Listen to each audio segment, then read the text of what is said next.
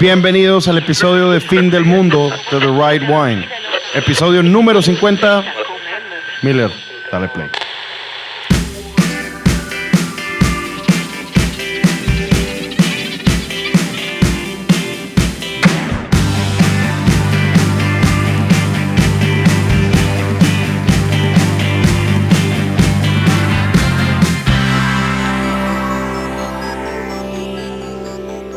Hoy es jueves 12 de marzo del 2020. Bienvenidos al episodio número 50 de The Right Wine. Miller está en los controles, Mauricio León está en el micrófono número 2 y aquí estamos transmitiendo desde Monterrey, Nuevo León, para donde quiera que nos escuchen. Como hemos aplazado este episodio, güey. Vamos El- a grabar. El 50, Sí, sí. era- íbamos a grabar lunes, martes, miércoles. Se complicó toda la semana. El tema del coronavirus, ya obviamente es mucho teado que hablemos de él, pero es pues, que no, sí no, hubo- no podíamos grabar sin cubrebocas y hasta hoy conseguimos. Sí, vamos a- ahorita vamos a grabar todo el episodio así y a Y ver pues si ahí disculpe entiende. usted. Ahí disculpe. Es por sanidad mental. Tenemos un buen episodio antes de que se nos acabe el mundo, antes de que el pánico siga. Antes de que Antes lleguen de- aquí las, como la foto que vi en Instagram de la señora comprando como 30 paquetes de, de papel del baño y ponían de que Ah, oye, si, se- nos, si nos diarrea, sí, tranquila señora, es coronavirus, no diarrea. es, es buen, ha, ha sido un tema muy raro, pero cancelaron la NBA. Eh, la mm, El Gran Premio de Australia Ajá. de Fórmula 1. March Madness es muy probable de la NCAA y de básquetbol. Le dieron, bueno, uno de los del Real Madrid de básquetbol eh, dio positivo, entonces como comparten instalaciones, ahora hasta el primer equipo de, del Madrid está en, en cuarentena. El director técnico del Arsenal. Eh, Pearl Jam, Miller está ofendido, está enojado con la vida porque Pearl Jam canceló su tour mundial. Y lo más loco es que no cancelaron Asia, no, cancelaron todo el tour. Y el statement que dieron, pues tuvo, tiene mucha razón. Green Day canceló el tour de Asia. The Who, que después de, de, de UK venían a, a América, cancelaron también su tour. Es que Pues esos ya, eso están, ya están bien traqueteados, güey, ellos si les pega. Sí, no, sí, sí. ellos sí. Y, y yo creo que el um, sábado y el siguiente fin de semana, aquí es Vive Latino. Yo creo, creo que lo van a cancelar. Si no lo cancelan es una pendejada, porque ahí está el virus andando. Y el Pal Norte aquí en Monterrey se va a hacer un asco. Entonces yo preferiría que lo cancelen, pero es mi opinión. No creo que me nadie me haga caso. Y el próximo fin, Diego en el Watson ahí agarrando la fiesta con, De- después de haber ido a ver a The 400 Strokes, personas. sí. Sí, no, no, eso no. Tenemos un gran episodio, gran tema, un tema bien interesante, de lo cual escuchamos a todo el mundo hablar o siempre platicamos de ello. Son los maridajes y qué es lo que hay detrás de los maridajes. Sí, como que es una palabra que se avienta muy fácil, de que, oye, Bien Pro- fácil decirlo. proponme un vino y un maridaje. Y yo, yo digo, no más, o sea, así como que un maridaje así de un platillo que ni sé a qué sabe, no sé cómo lo vas a preparar, o sea, solamente me estás diciendo la proteína. Pues para mí no es un maridaje, es una recomendación relativamente atinada. Pero para hacer un maridaje de verdad, o sea, hay muchísimas variables y muchos, pues, muchos detalles. Es, es muy fácil decir, ¿con qué marida este vino? ¿No? Sí, o sea, Oye, marida bien con pizza. No, no, no, a ver. Ah, creo que tiene todo, bueno, estamos seguros más bien, no creemos, sino tiene todo un proceso detrás, que el proceso involucra muchísimo tiempo. Uh, que la chingada, perdón. Mm, tema. Perdón, los, perdón, los hombre. memes, el grupo de memes. Es el grupo de memes. La- el, el hacer un maridaje no solamente es, ah, eh, tiene grasita y mi vino tiene buena acidez, va a funcionar. De- Eso- eso, deja, digo. deja tú, eh, a veces te, te la avientan de, oye, un vino para pizza. Pues pizza hawaiana, pizza cuatro quesos, pizza margarita, pizza de albóndigas, o sea, Porque dijiste hawaiana primero. para meter polémica. Para que Te- digan team hawaiana o team no hawaiana. ¿Qué opinas de la pizza hawaiana? Yo siempre que pedían pizza hawaiana le quitaba la piña, güey. ¿Pero tienes algo en contra? No. o sea, pues si está ahí, me la echo. No la pediría, o sea, pediría más una margarita o una de albóndigas o algo así, antes que una hawaiana. Pero, pero pues si está ahí. Yo pues, creo que no tiene nada de malo, a mí me da igual. Como... Sí, pues aquí. Digo, si es pizza, a la hora que te la comas también vale mucho, tiene mucho que ver. Entonces, si es, si es a las 2 de la mañana, pues X. Sí, aparte es fruta, güey. Es un alimento balanceado. Tienes carbohidrato, gas, grasa, proteína. Fruta, Fruta y tienes de todo ahí. Si le echas arúgula, ya ahí está tu, tu pizza completa. tus macronutrientes del, Sí, del día. Pero bueno, maridajes.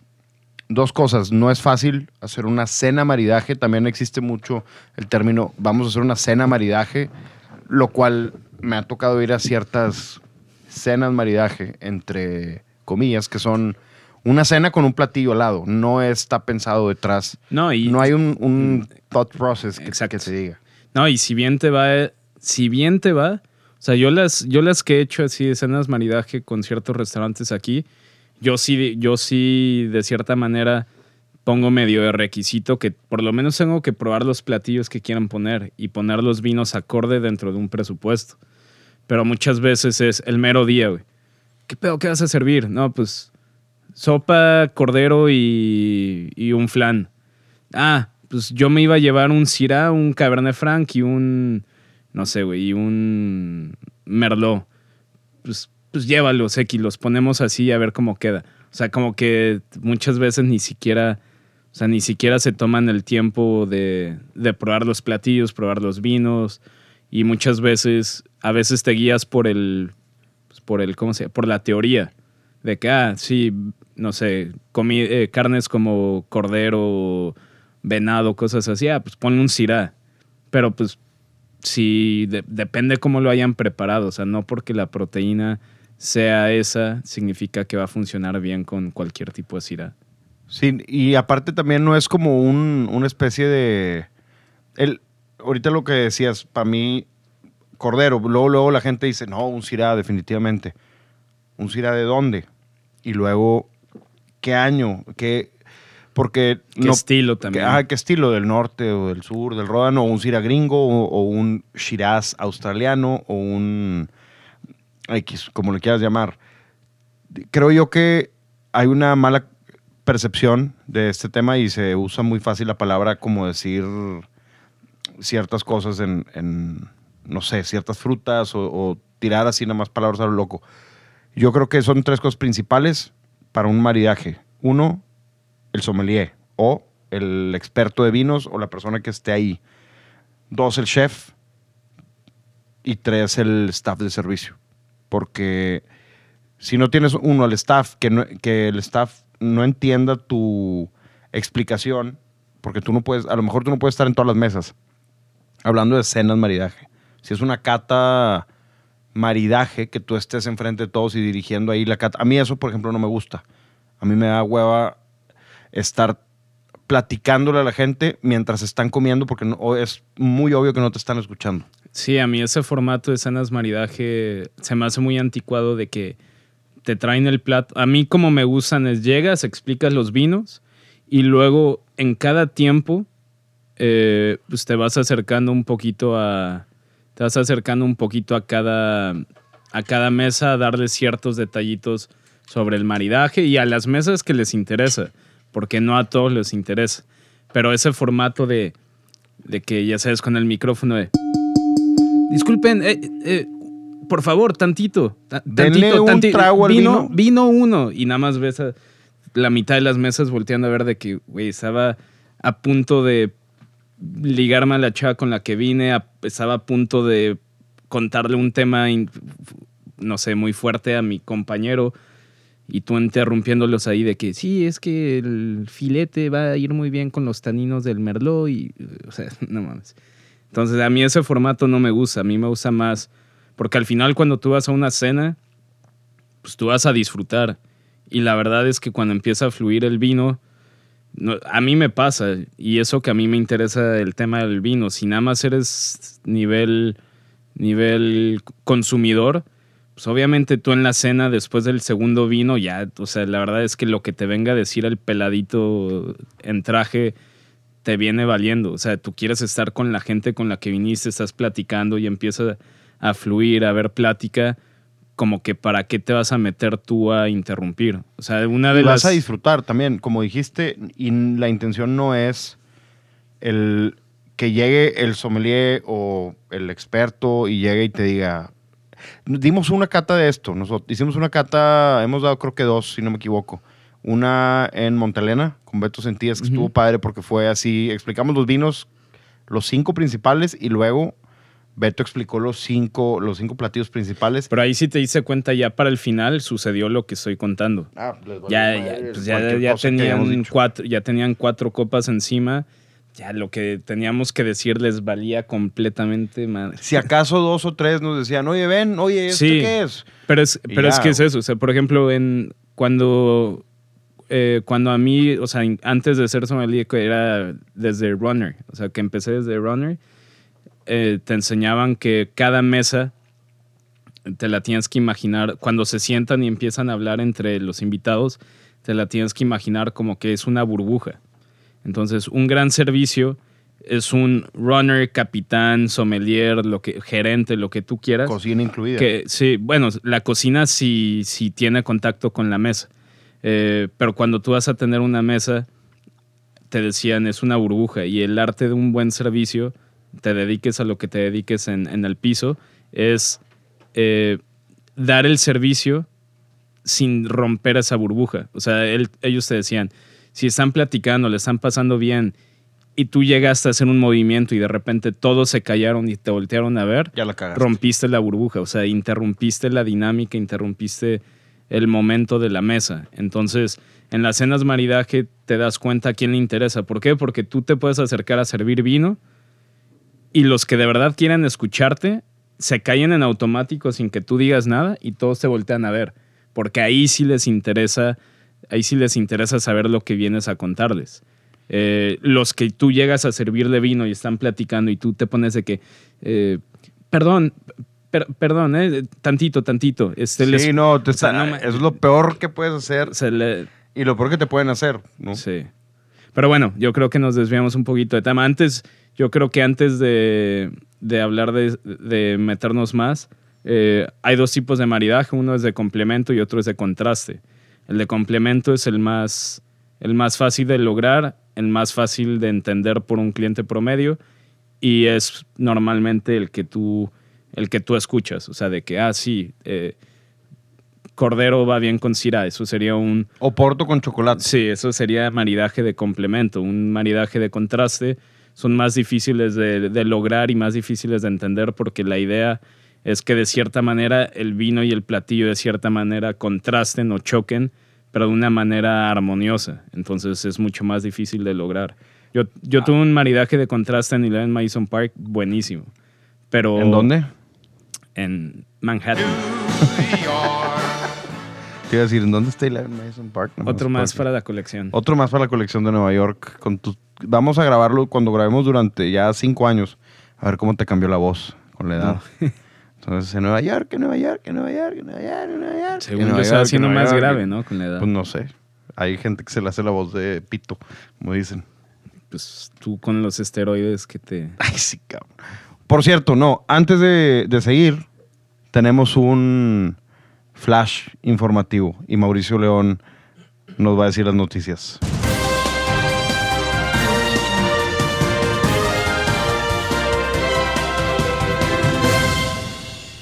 Bueno, primera noticia que me llamó la atención. eh, Este es un nuevo segmento. sí, es un nuevo Bienvenidos. es un nuevo segmento.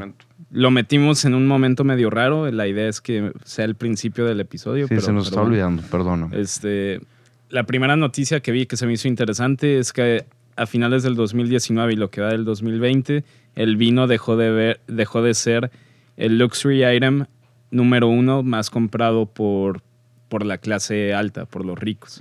Eh, y obviamente lo que lo desplazó, lo que lo desplazó del número uno fueron eh, leather goods, o sea, bolsas, carteras, cosas de piel de marcas, obviamente caras y en particular una dijeron que te- mira. había tenido un, un incremento radical, que eran las bolsas de piel Hermes.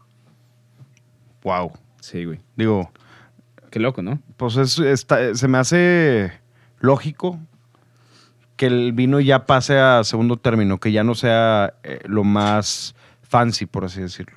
Pues el luxury item más comprado dentro de la clase alta. A mí lo que se me hace curioso es que igual y es ignorancia, pero, pero tú pensarías que la gente que compra vinos de colección y vinos caros, pues no, no, yo creo que no, no, no, o sea, la cagué.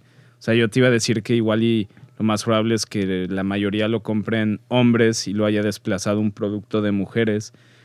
No sé, no. No, pero no, las no cosas, creo de, que las tenga cosas de piel, Sí. pues es igual, zapatos, carteras. Pero hablaban cintos. principalmente de bolsas.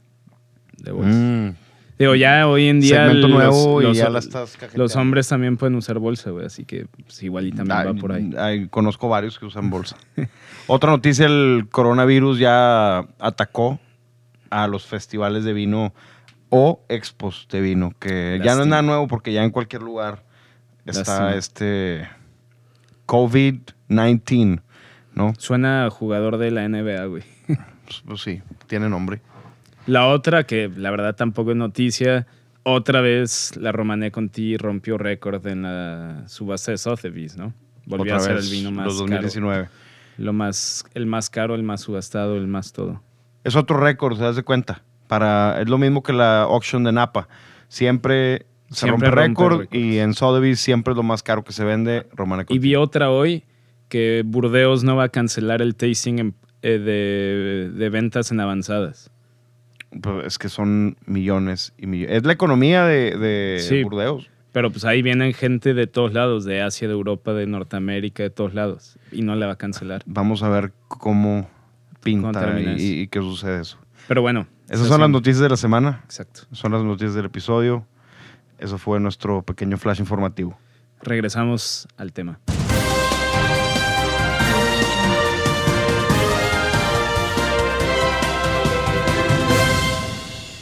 Bueno, entonces, retomando, era contraste, eh, maridaje contraste, Contraste. maridaje de, de- ¿Cómo se llama? Complemento. de complemento. Esos son los dos estilos de maridaje que hay. Eh, como, como dijimos, como dijo Diego, chef, sommelier y equipo de servicio tienen que estar en sintonía. Entonces, eh, cuando tú armas un maridaje, por ejemplo, cuando trabajaba en restaurantes de menú de degustación y de estrellas Michelin, cuando cambiaba un plato, era, te presentaban el plato, lo probabas y se te ocurría a cada sommelier y a cada y al director de bebidas se le ocurrían de dos a tres vinos que pudieran ir con ese platillo y obviamente pues no podías hablar entre, entre los sommeliers ni el director de bebidas para que no repitieran vinos. Entonces cada quien el siguiente día o más tarde volvían a presentar el plato, pero ya cada quien traía sus botellas de vino. Se probaban, eh, se probaban los vinos y obviamente ibas descartando. Y sucedía que muchas veces llegaba el punto en el que tú decías, es que el vino está casi, el maridaje es casi perfecto, pero todavía no es perfecto. Y como el vino es un producto terminado, no le puedes hacer modificaciones. Hay que modificar la cocina. Se tiene no que mo- modificar. muchas veces lo que se terminaba modificando era la cocina y era decirle al chef, oye, es que es que está casi perfecto, pero está de, un poquito demasiado picante, le puedes bajar un poquito y ya él decía, bueno, ok, sí, y ya te lo volví a presentar y así es como se armaba, o sea, armarte un armarte una cena maridaje, un menú de degustación maridado no es algo que puedas armarte en un día, o sea, es un trabajo súper súper laborioso. Obviamente si lo quieres hacer a ese, a ese estándar. Alguien que lo hace muy bien son nuestros buenos amigos de Coli. Pato, Daniel y Rodrigo tienen su, su menú de degustación que técnicamente y si lo formalmente es un maridaje. Sí, pues Pato está ahí con Rodrigo, Rodrigo está con Daniel, Daniel. O sea, es, es un equipo completamente. yo llevo dos temporadas, sí, dos temporadas, eh, que les que, que voy un día ya que tienen un poquito más definido. Todos los vinos a ciegas, o sea, yo voy como Mauricio León y como amigo de Pato y de Rodrigo, no como de Little Wine Market ni nada. Yo voy como tercero, los vinos a ciegas, probamos platillos y, y tratamos de armar el, el maridaje el más, el que mejor funcione y luego sea, ahí sí, ahí se presta a que Rodrigo, de pues, los comentarios que dice Pato, que es muy bueno en ese tema, pues sí los toma en consideración y sí se hacen algunos, algunas modificaciones, pero ahí pues, cocina, sommelier y servicio tienen que estar en, en, sintonía completamente. Si no, no es un maridaje, es una recomendación relativamente atinada. Es, una cena con vino atinado. Que si va bien, pues suerte. Bien. Creo yo que también otra cosa es un error de cualquiera arruina toda la experiencia. Hay errores que, no puedes ver, pero por ejemplo, llega. vengo a este tema porque volví a ver el fin de semana. Tenía, el sábado que no hice nada, me aventé otra vez Feed the Beast. Está buena. Para los que no la han visto, vean la, serie. cancelaron. Sí, y que no tenía rating, seguramente era puro. Pues es de nicho. Puro pinche sommelier de restaurantes, o sea. Sí, viéndolo. Habían 1500 viewers en todo, todo Netflix. Es. No, no, digo, pues ya, ¿no? Salió en el 2017. Sí, sale el güey ese de Friends, que no sé cómo, se, llama. se llama. Ay, ¿cómo se llama? Según yo es el que le hace de tonto en Friends. Es el güey de pelo negro de Friends. ¿Cómo se llama? Miller, ¿tú sabes? ¿El Joey o qué? No, no, no. el, no. El, no, el alto, el que le hace como de chistosillo. El alto flaco que está medio güey. Bueno, ese, ese es el sommelier. Y el chef es el que sale en la película de Across the Universe, que es Jude. Mm. Es un actor británico, de hecho, pero actuó muy bien en, con acento gringo. Y está relativamente acertada en el tema de que en esa industria, pues mucha gente eh, batalla con depresión, batalla con drogas, batalla con... Se mete con la mafia y acaban valiendo mal. Yo, yo, yo yo conocí gente de la industria que batallaba con depresión y con drogas, pero nunca conocía a ninguno que estuviera con la mafia. Pero no, no me sorprendería que. Veanla yo. Feed the Beast. Y eso en Nueva York, ¿no? En Bronx. En el Bronx. Sí, pero pues, bueno, Nueva York. es uno de los five boroughs. Es una, es una de las fronteras. Está, está bien padre, pero lo que voy con esto es un error. Por ejemplo, eh, creo que en la serie pasa una cosa que el, el, el, el sommelier que se llama Tommy en, la serie, está pedo porque está en depresión, está ahí tripeado. y se mete a la cava y cada que trae una botella le da un bajón a una copa. Y el chef está haciendo todo perfecto y ven por la ventana y el güey ahí con una mancha en la camisa y diciéndole a una señora, oye, no, el vino sí está bueno, como que haciéndola de, o sea, no dejándote no sé, la señora le dice, el vino no está bueno, y él, a ver, y le da un trago al vino de la señora. Ese tipo de cosas, eso es en, una cena maridaje, porque ese lugar supuestamente era como un. Están tirando a Estrella Michelin. Ajá, y era tasting menu. Entonces, si el sommelier la riega y no llega con el vino a tiempo, más bien, esa no es la escena que quería. La, escena es que va un, chef famoso y, le, y llega el sommelier y le dice: Tengo un pino grillo de Alsacia es tal, tal, tal, tal, tal, tal, tal, tal, tal, tal. Y el chef se queda en la mesa y le hace así y le dice, to be paired with, pues, ¿con qué me lo vas a dar? Y el güey le cae el 20, puta, no tengo platillo. Nadie me dijo qué platillo era. Se mete a la cocina y el, y el chef como que les va a poner un mal review.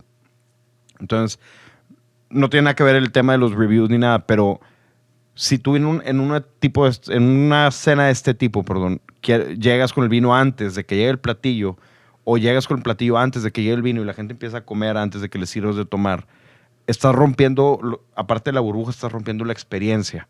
Es que siempre en ese tipo de escenas, o sea, wine before food, o sea, debería de ser el vino servido en las mesas antes de que te llegue la comida.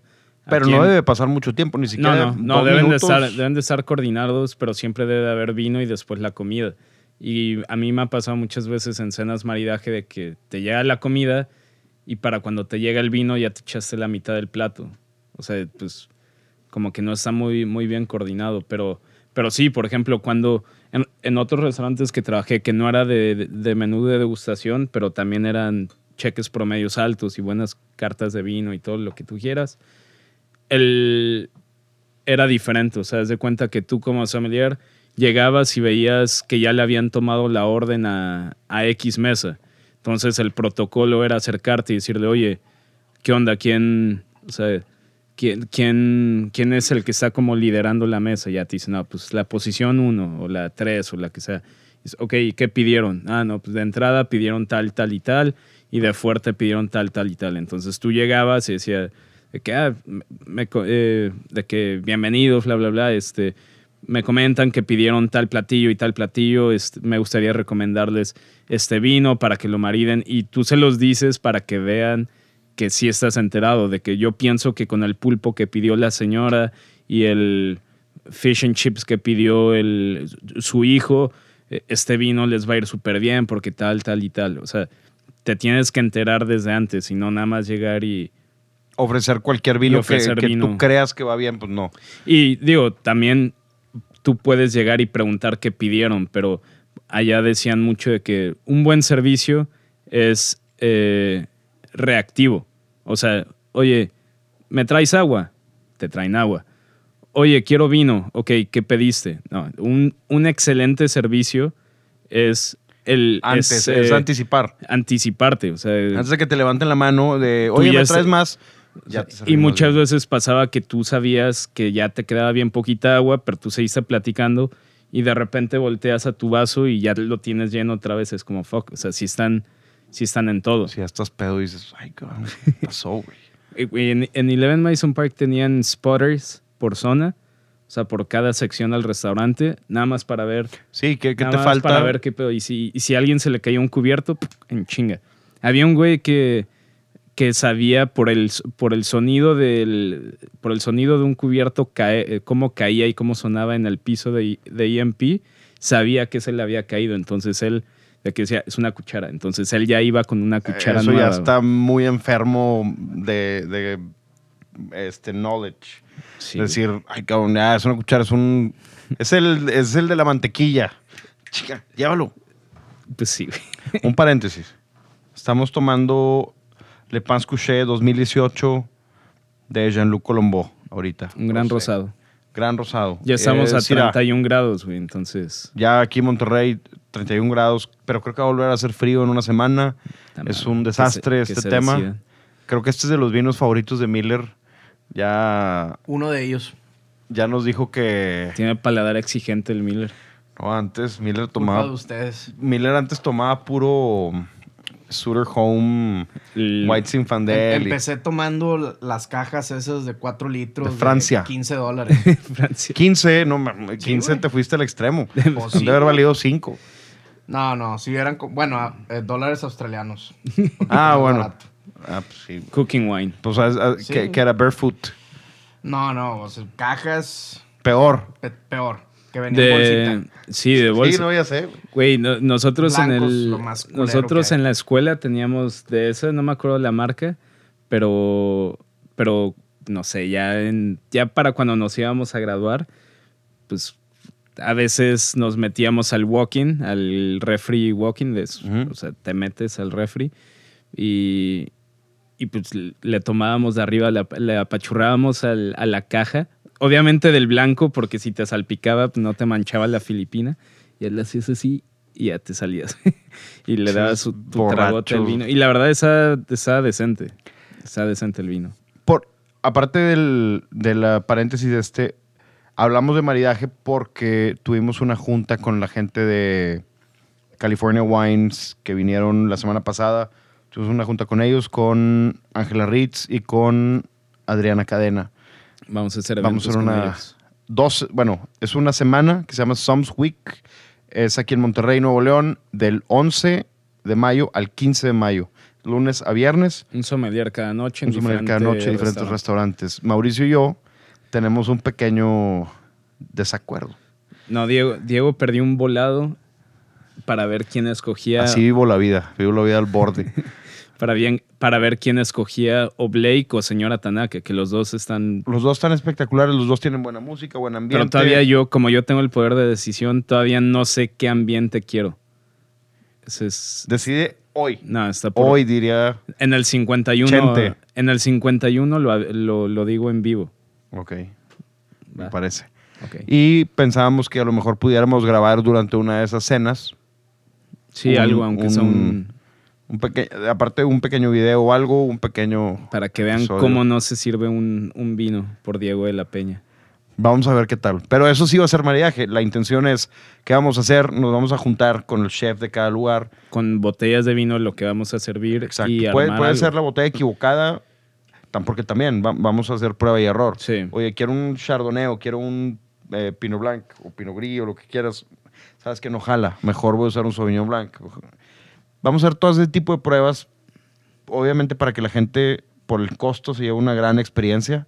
Y la idea también es, eh, y, y yo creo que es lo mejor para, para hacer un buen maridaje, es que no sean necesariamente platillos que ya tienes implementados en la carta. O sea, tienen que ser cosas nuevas. O sea, obviamente si te dedicas a pasta, pues no, no vas a hacer un... No un sé, ribeye. Pues sí, O o bueno, no, sí, una o sea, bisteca a la pues, fiorentina. Sí, pero si te dedicas, si eres un restaurante italiano, ¿Has probado la de Silvano? La bisteca de la Fiorentina, Puta, ¿no? Está hermosa. Güey, en, en verano en, en Lincoln, en el restaurante italiano que trabajaba, vendían una bisteca a la Fiorentina así gruesa para compartir entre cuatro. Y luego vendían una yo no doble... la compartiría ni de pedo. Güey, Chance era- Miller y yo la Era compartimos. una, era una madresota gigante y aparte en la carta de vinos teníamos un, una doble magnum de Sagrantino que en la carta de vinos costaba de que 90 dólares. Madre. Entonces, cuando estaba en temporada la bisteca de la Fiorentina, en días libres que coincidía con amigos, nos íbamos ahí, pedíamos la bisteca de la Fiorentina entre tres o cuatro y la doble magnum de Sagrantino, comidón y pagabas al final de que, no sé, 40 dólares ya con por taxes y, e impuestos. Tengo un buen amigo que es de, de padres italianos, Saverio Giandusa. Toca en una muy buena banda de rock de aquí en Monterrey que se llama Mississippi Queens. Ahí escúchenlos. Él hace, él cocina una muy buena bisteca a la fiorentina y como el güey va a Italia mucho, se trae mucho producto italiano. Nada más que no sabe vinos y no encuentra qué traerse. Entonces quedé con él ya de, de pronto hacer ahí un... De orientarlo. No, de, de hacer una, una carne asada, pero con bisteca a la fiorentina. Esa es una. Pero bueno, el tema de estas cenas maridaje, uno es, el sommelier siempre tiene que tener, siempre tiene que estar de la mano con el chef. Y basándome tantito en, en la serie, parte de lo que pasa siempre es, ¿qué hay de comer hoy, chef? Ok, ah, ok, ya sé qué vinos voy a sacar por copa. Inclusive eh, el tiempo que estuve en Puyol en el 2013 era los Ah, perro. especiales, ¿qué? O sea, eres, eres ¿cómo se llama? Eh, aprendiz de... ¿Quién te tocó de, de sommelier?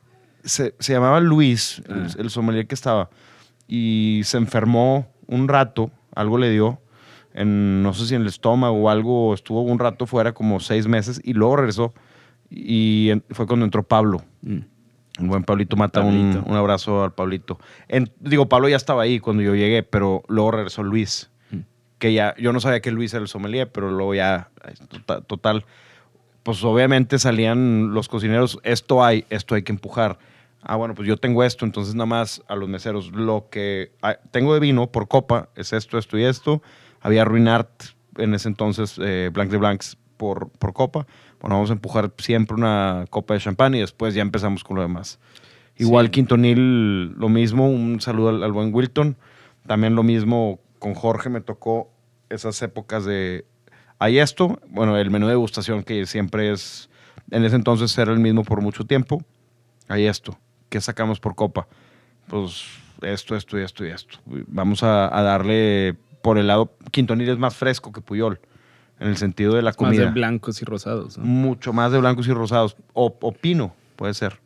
Que también algo, o sea, una de las, o sea, las importa- la importancia del tema de un- hacer un buen maridaje, sobre todo si le estás tirando a ese nivel de restaurantes, es que un mal maridaje puede hacer que tanto el vino como la comida sepa fea o no la disfrutes al 100%. Entonces, pues imagínate, si lo haces así medio al, al ahí se va, medio chilero, pues llega tu cliente y según tú le vendes al restaurante como que no sé, de especialidad y algo muy, muy gourmet y muy trabajado y todo, y, pero no le prestas atención al maridaje y sirves cualquier cosa, sirves las botellas que te regalan en patrocinio X marca, y pues de repente llega tu cliente y prueba y dice, pues O sea, inconscientemente porque la gente igual y no está tan, no tiene tan presente el tema de cómo analizar un maridaje, pero el cliente no es tonto. O sea, lo que no le gusta se va a dar cuenta luego, luego. Entonces va a agarrar y va a decir, o sea, o una de dos, o, o- bueno, una de Algo tres. me- algo me o, supo pinche, raro. o pinche vino chafa, o pinche comida mala, o qué malo está todo. o sea, una de tres. Yo creo que la, la tercera es, es la tercera totalmente. Qué malo está todo, porque mucha gente que va, vamos a decir un restaurante y lo voy a decir aleatoriamente, vas al Gallo 71 y pides unos tacos de, están muy buenos, los tacos de tuétano con filete. Mm. Al revés, filete con tuétano. Ta- Se taparían las arterias si fuese al revés. Pides eso y pides un. Vamos a decir que pides. Es más, pides un Pinot Noir. De- Ligerito, un Borgoña básico. un Borgoña. Ah, un Village. No va a jalar, porque aparte traen un, un limo- traen limón, traen aguacate, Y salsa picante. Y una salsa picante, el tuétano demasiado grasoso para el Bourgogne Village no tiene tanta acidez. Vas a decir, digo, al momento que le des el trago y, y comas, si, si los que nos escuchan están, bueno, no, no hacen lo que el tema de probar y luego comer, probar, comer, probar, comer, o al revés, comer, probar, pues no, nunca les va a pasar, pero es, es lo normal. Pero si pides eso, obviamente no es un maridaje, pero es una mala experiencia porque no va a funcionar. ¿Y qué vas a decir? No a echar la culpa al Pero vino. tampoco va a ser el- la peor experiencia gastronómica de tu vida, porque puede ser peor y a mí me ha pasado. sea. Es más, bueno, me fui por un lado medio a salvo. Ponle tú que vas a un lugar de comida fresca, pides un hamachi y llevas un Napa Cab. Sí, pues, no. a mí me... Hay de dos. O- todo vas a ver a madres, nada va, nada va a funcionar. O la persona que llevó el Napa Cab va a ser muy orgulloso y va a decir, no, todo está con madre. Y se lo va a tomar Sí.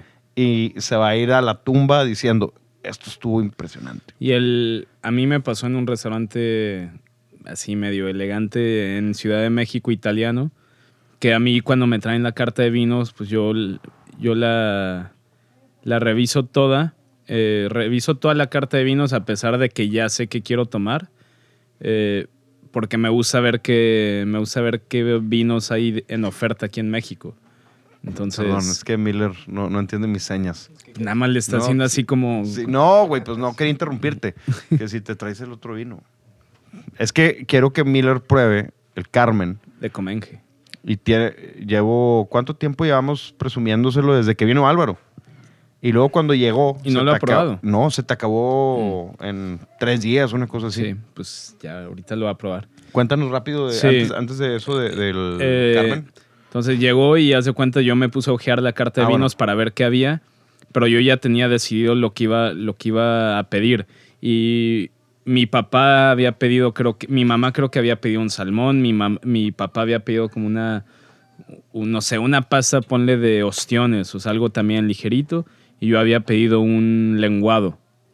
Y de repente, pues como yo estaba ojeando la carta de vinos, se acerca el sommelier que pues con esa recomendación yo no diría que te puedes llamar sommelier, porque ahí claramente iban a clavar el diente y era de que, ah, veo que, veo que estás eh, hojeando nuestra carta de vinos.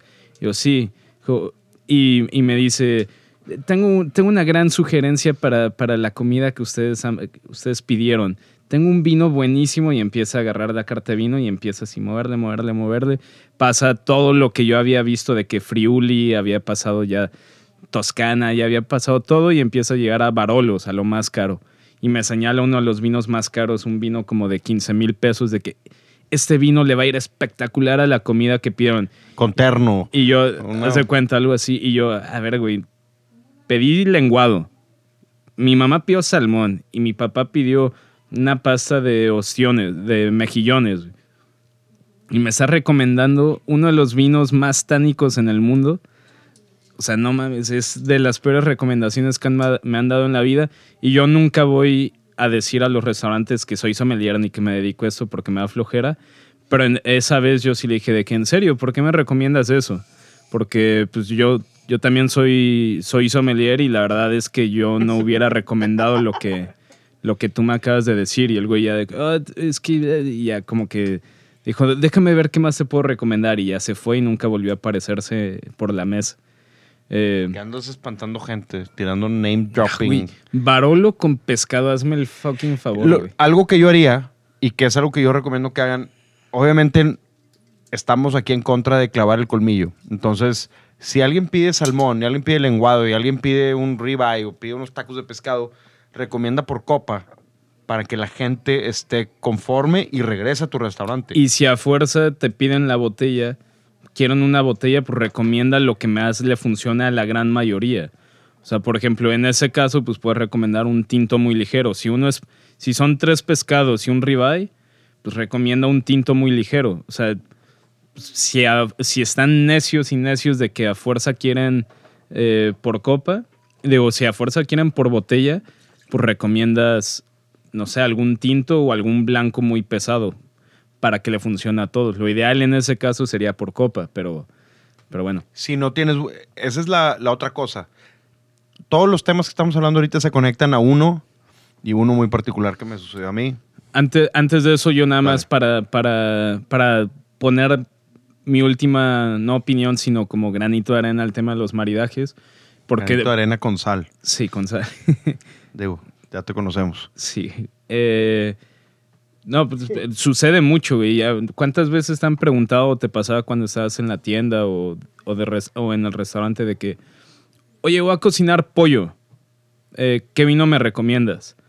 ¿Pollo yo, con qué, güey? Sí, yo mi siguiente pregunta es, ¿cómo lo vas a preparar? ¿Por qué? Porque la proteína, a pesar de lo que la gente piensa, no es lo más importante, no es lo más importante en un maridaje.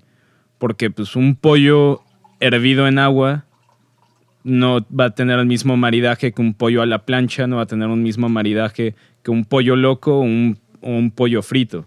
Al igual que no va a tener el mismo maridaje si lo sirves con verduras al vapor Qué bueno o, si lo, loco, o si lo sirves en- con puré de papa.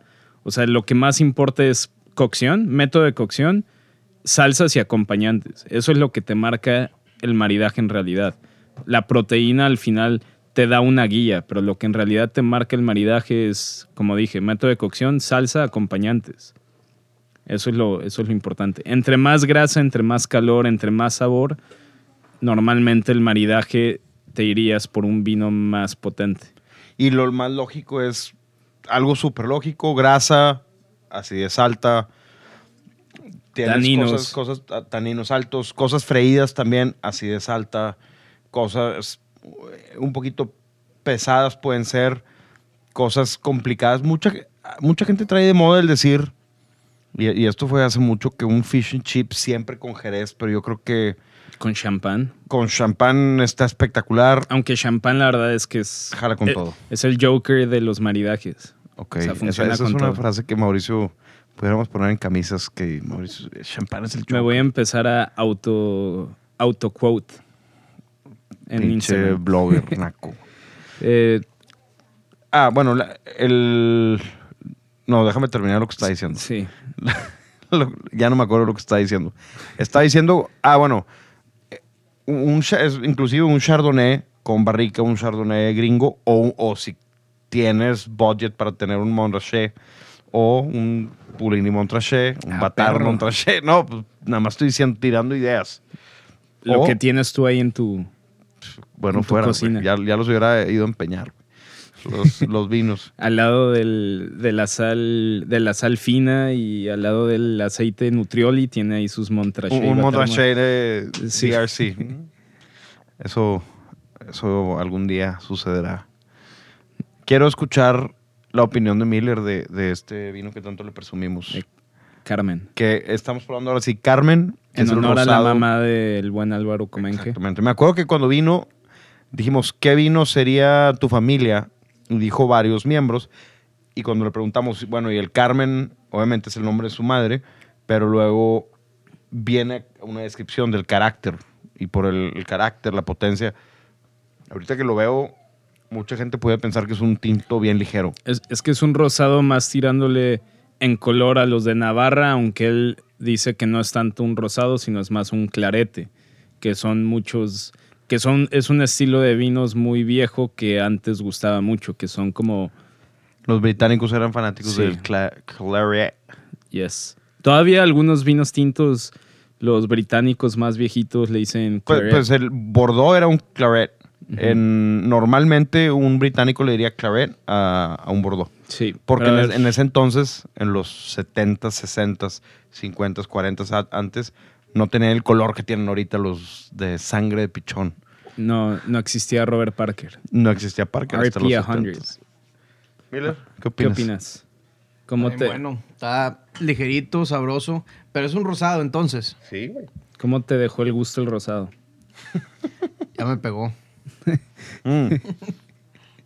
lo probé yo, nomás lo había probado una vez, ¿eh? Qué rico está. Los dos están muy buenos, la neta. Hit the spot. Pero, es- pero estilos muy diferentes. O sea, a mí, a mí el panscuché se me hace más, más elegante, más sutil, menos aromático. Y Carmen se me hace más, más, musculoso, imponente, más, Más power. más llamativo. O sea, uno es- Pues desde el color te llama. Obviamente ves la botella y la botella está estéticamente está hermosa la botella.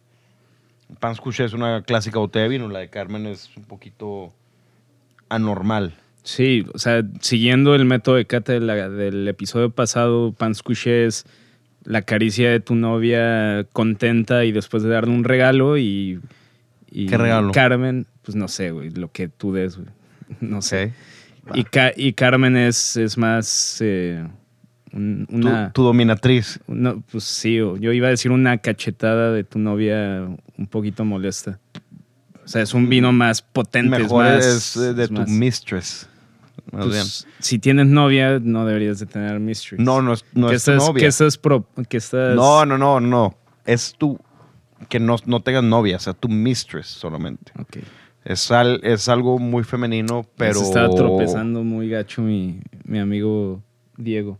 No, no, Validando la infidelidad. no, no, no, para nada. Pero qué rico. Y hace rato que no lo probaba. A esta temperatura. No sé si lo tengas en cabo, lo tengas en ciertos. Aún no, porque la verdad es que no hay tanta producción. Y digo, tampoco es un rosado. Ay, Lo estoy sirviendo como caguama, güey. Sí. Digo, no se tienen que acabar a la fuerza. ¿verdad? Este. Digo, tampoco no es un rosado de una producción masiva que, que lo pueda meter a un all inclusive. Y tampoco el precio no me. O sea, para un rosado en México hoy en día tampoco queda tan cómodo. Es, es un rosado como de casi 500 pesos. Pans couché es algo que te puedes tomar fácil todos los días, En a todas horas en la alberca. Este es algo más Gastronómico, más de comida. Esto sí necesita algo de comida. Perdón. Por no hacer, digo, no quiero meterme en estereotipos, pero yo diría que, por ejemplo, esto puede jalar con un, un pescado pesadito, con una salsa pesada, inclusive robalo, por ejemplo. A mí se me haría algo rico con, con robalo. Algo de... Esto jalaría bien con verduras. Y jalaría bien con, al, con pollo. Cosas muy... Pato también funcionaría muy bien. Entonces, yo creo que Pans Couché es, es un pizza wine. Es algo... Te vas ahí a una pizzería, la- las pizzas que quieras y pides algo de Sí. pizza, pasta y, y te lo tomas. O solo en la alberca, que ya vieron esas épocas. Ya sé, güey. A gusto. Hay que darle el ejercicio Hay que guardar nuestro stash de, de pans de couché. Pans. Bueno, y de que- Carmen. ¿De Carmen cuánto hay? No sé, no sé cuánto quede, pero poquito. O sea, menos de 60 botellas. ¿Le das un descuento a la gente que vaya preguntando por Carmen de parte del podcast? Limitado a una botella por persona, sí. Limitado, ok, repítelo. Limitado a una botella por persona y un 10% de descuento. Creo que está como en 500 pesos. No me acuerdo ahorita. Pero bueno, Carmen de Comenge. Con el, ya como influencer, Diego, con el código Diego de la P Influencer. Eso lo tienen que decir en la caja. No, hombre, güey. Ya. Ya, ya cambió su perfil a personal blog. Lo cambié a eh, Communication Device. Comediante. comediante. Comediante. Ya me puse comediante. Oye, ahora digo, el último tema, o sea, para los restaurantes o para la gente que no, no tiene el tiempo ni el interés, ni es el giro, ni es el giro de lo que pretenden de hacer maridajes tan complejos y tan elaborados. Una de las cosas que yo le digo a los meseros y así cuando yo les doy capacitaciones es, digo, y más ahorita con el tema de que nos metimos al box queda más, queda más apropiado, pero yo les digo es, es de cierta manera es igualar, es igualar, ¿cómo se llama? Intensidades. Por ejemplo, como en el box tú no pondrías a, pesar, a pelear un peso pluma contra un peso pesado, ¿no? No, No. pondrías una ensalada verde con una vinagreta de limón a pelear con un napa cab. No. O sea, están peleando en dos ligas, en dos categorías diferentes. hay, que entonces- saber, hay que saber qué poner. Tienes que ponerlos a pelear dentro de su propio, dentro de su propia categoría. Entonces, si tú vas a recomendar, no sé, un crudo, un crudo de salmón con aceite de olivo y sal nada más, pues ponle algo, un vino blanco o rosado que esté más o menos en esa categoría de intensidad. Y si vas a servir un bistec a la fiorentina, pues no le pongas, por más que le pongas el chardonnay más pesado del mundo, pues se le va a quedar corto. Eh, entonces es saberlos poner en su categoría. ¿Crees que después de todo este tema de, de que nos fuimos a, a, a llegar a las épocas de decir nosotros, no, ya ese lema de, de vinos blancos con pescados y vinos tintos con carnes, ya eso es anticuado, es de los ochentas, de la Galería del Gourmet y cosas así, que por cierto Diego Ortiz fue un pionero aquí en, en Monterrey.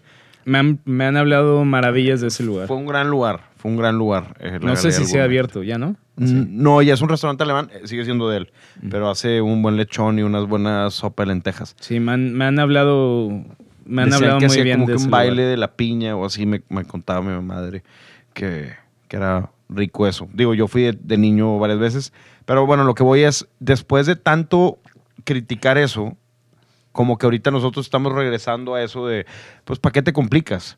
¿Para qué te vas a complicar a, a quererle poner un, eh, no sé, un primitivo a, a un pescado? Todo en peda, ponle lo que sea. Si no, eso diría nuestro gran amigo Alfredo Villanueva. A, a lo que. Chinga. Brain, Brain fart. fart, sí. Brain fart.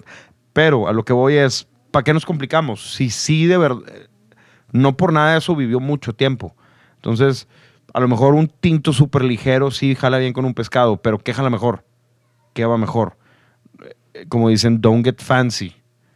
Ponle un Sauvignon Blanc a tu carpacho. Ponle un Chardonnay a tu carpacho. Si es lo que va mejor, es lo que, en vez de lucirte, haz lo que sea mejor por el consumidor. Sí, guarda tus rosés y dolce aqua de Liguria para otra ocasión. y tómatelos con tus, eh, no sé, con tu postre favorito, lo que quieras, vinos de Liguria. Lo que me lleva a cerrar el círculo con un tema que me ha, me ha estado sucediendo, me ha estado persiguiendo. Llevo, ¿qué van? Dos fines de semana que vamos a ciertos lugares y es lo mismo. Voy a contar la historia, ni modo, así es como son las cosas. Se pone triste con este tema, así que si, si se le traba la voz, denle- tengan paciencia. ¿Es que? ¿Es que? Fui la semana pasada, bueno, no, fuimos hace Como un mes. un mes a un lugar donde se jactan de tener puro vino natural, ¿ok? Y en, en mi... No fue en Monterrey, nada más. No, sí, no, no fue en Monterrey. Pero en mi afán de decir, bueno, ándale, ándale ya, ya, ya, dame, dame lo que tu vino natural. Me dice el mesero, no tengo. Ok. Eh, ¿Qué tienes? No, pues tengo este. Era un espumoso también. Un pet nut. Ajá, un pet nut. Y, y no soy fan. Oye, sabes que ya se me acabó. Sabes que trae una cerveza. Y luego le damos Una segunda oportunidad Una en un segundo viaje. hace dos semanas. No, no, espérate. Sí, ¿no? O sea, hace dos semanas, sí, hace dos semanas. mismo lugar. Y es lo mismo. Llego- también güeyes nosotros por repetir. No, el, el término de repetir, digo, no es que hayamos repetido. El lugar está muy bueno. Sí, el lugar es muy La bueno. comida es rica, todo es, es rico. El ambiente está chido. El ambiente está padre. El, la comida es padre, el ambiente es divertido, todos. La carta de vinos y que le pongan así a- que puro vino natural es una necedad. Porque si no tienes eso, no lo ofrezcas, güey. Si no tienes el Eh, stock. Esa es mi frustración. No ofrezcas cosas que no tienes. Pedí otra vez lo mismo, por curioso. No hay. Por copa. No hay. Puta madre. Oye, Por botella. por botella. Tampoco. Oye, que nada más está el día. Chinga. Ok, hoy es ese día. No hay. Oye, bueno, pues ¿qué tienes ahí? Y tenían un pet nat. Y quedaba media, no, ni media, güey, no. Ya ves que ahora la moda es que te lo sirven en, En las copas en de- copitas sí. de Jerez. Un- uno, para empezar, me dijeron que esta es una copa de vino natural. no sé si que para Riedel- empezar se le llaman catavinos. Son las copas que utilizan Pa- los enólogos sí, para sí. probar barricas y así. O Porque ahí salen, o porque es una copita ahí salen todos los defectos. Total, O sea, si es que en la también. famosa copa de vino natural, pedí dos. Y el güey no le alcanzó para dos copas. Y me dice, ah, bueno, no, pues te sirvo una y te cobro una. Uh, que la chingada. O sea, de eso que tenías, me vas a. A chiquitear entre dos. Entre dos, pues no, dame una cerveza y dame un mezcal. Y luego en, en un restaurante de la misma ciudad, mismas cosas, vinos naturales. No había otra opción más que vinos naturales, no había nada y terminamos tomando un chileno rosado. Ni me acuerdo, ya nada más fue por, bueno, ándale, por seguir tomando ahí. ¿Tomaste vino chileno? Sí. Te van a vetar de, del podcast. Te van a censurar. Sí, Mi- Miller eh, como productor ya nos va a decir. No, no aprueba. Él ya puro pan scuché y Carmen. Sí, no. Miller, puro viejo mundo. Pero bueno, pasó esto y luego ayer tuvimos una junta en un, aquí en la ciudad, ya en Monterrey. En un lugar de té. En un lugar de té, en una tienda de tés. Y llego, y llego con Mauricio y le digo al- a la persona que está en la caja, ¿me das un té negro? No tengo té negro. Puta madre. Bueno, me das un, un roibos. O sea, híjole, no tengo roibos. Bueno, me das este que dice ahí no sé qué fruta del dragón y la... no, no tengo. Me dice, la verdad es que no tenemos ni un té más que té, té verde. Y menta. Hubieras empezado por ahí. Hubieras empezado por ahí.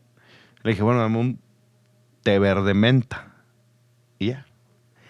Me ha perseguido esta, esta maldición de que no tienen lo que yo quiero en los lugares. Pero lo que yo creo que es, es parte de uno, de, de lo- para empezar, para los maridajes, para las cenas, para todo necesitas poder tener... Ah, no, y fuimos a otro lugar, y eso sí fue aquí en Monterrey, que cuando pedí la segunda copa de lo que yo quería tomar, me dijo el sommelier, ya no tengo, ya no tengo. Y pues, ¿qué hago? Bueno, pues tráeme lo más parecido que tengas a eso. Cuando Pues, nos, cuando tienes ganas el- de tomar algo, pues tienes, quieres Es, el, seguir de- con es eso. el destino diciéndote que dejes de tomar. Probablemente, y lo he considerado, pero no estoy listo. No estoy listo para ese tipo de cosas. Es una anécdota. Nada más, lo único que quiero, a lo único que quiero llegar con esto es tengan stock. Y si no tienen stock, avisen antes, como hacen los restaurantes que, que aquí en Monterrey son muy buenos y ponen esto no tengo. Y desde el principio te dicen no tengo esto, esto y esto. Y son muy poquitas las cosas que no tienen. Pero no lo pongan todo ahí y luego digan, esto, digo, no sé a quién estoy hablando, si a un restaurantero o a algún dueño de un bar, algún dueño de un restaurante. Simple y sencillamente, yo creo que es mejor quitarlo si no lo tienes o no jactarte de que tú eres un lugar de este tipo de vinos y, y no tenerlos. Pero bueno, pues eh, si tienen, si ven a Diego, a Diego de la Peña en la calle, eh, denle un abrazo porque está muy triste por este tema. Bueno, ahorita no le den abrazo a pesar de lo que diga nuestro presi- nuestro nuestro presidente. No, este, este, este cuate. Andrés Manuel. pero, ¿cómo se llama? Pero bueno, cuando se quite este tema, si ven a Diego por la calle, les doy permiso de que lleguen y lo abracen porque está muy triste. Ni hablar, hombre. Ya va a ser fin de semana. El día de mañana es viernes.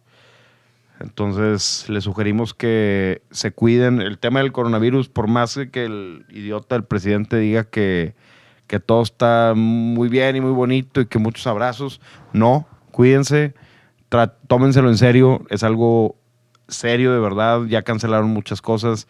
A Miller le cancelaron un par de eventos. Acá, eh, bueno, cancelaron la NBA, cancelaron muchas cosas. Entonces, cuídense, tomen con cuidado. Si no toman con cuidado, ya saben lo que siempre les decimos. No, no saluden de beso, Mm, Ahora sí nos saluden de beso. no se anden abrazando. Ok, Mauricio, andas muy raro. Pero bueno, las redes sociales del show son at Las mías es Mau León y de la tienda donde pueden encontrar Carmen y Pans Couché de Little Wine Market. 10% de descuento en una botella. Limitada a una por persona. De los dos. Con el código Diego de la Peña Influencer. Chinga tu madre. güey. ¿Tiene que ser ese? Ok, bueno, chinga su madre. Las del show son at Diego de la P, personal, at The Right Wine Podcast también. La playlist de The Right Wine está en Spotify y está en Apple. Síguela, puro rock and roll, muy buena música. Y ya que estamos con este tema de el coronavirus, eh, se está viniendo todo encima, el dólar ya está hasta no sé qué madres, todo está mal. Nos vamos a ir con It's the End of the World as We Know It de REM. Tengan un buen fin de semana, disfruten, pásensela bien y nos vemos en el siguiente capítulo. Este fue el episodio 50 de The Right Wine. Bye. Gracias. That's great. It starts with an earthquake, birds and snakes, an airplane. Lenny Bruce is not afraid. I have a hurricane. Listen to yourself, church.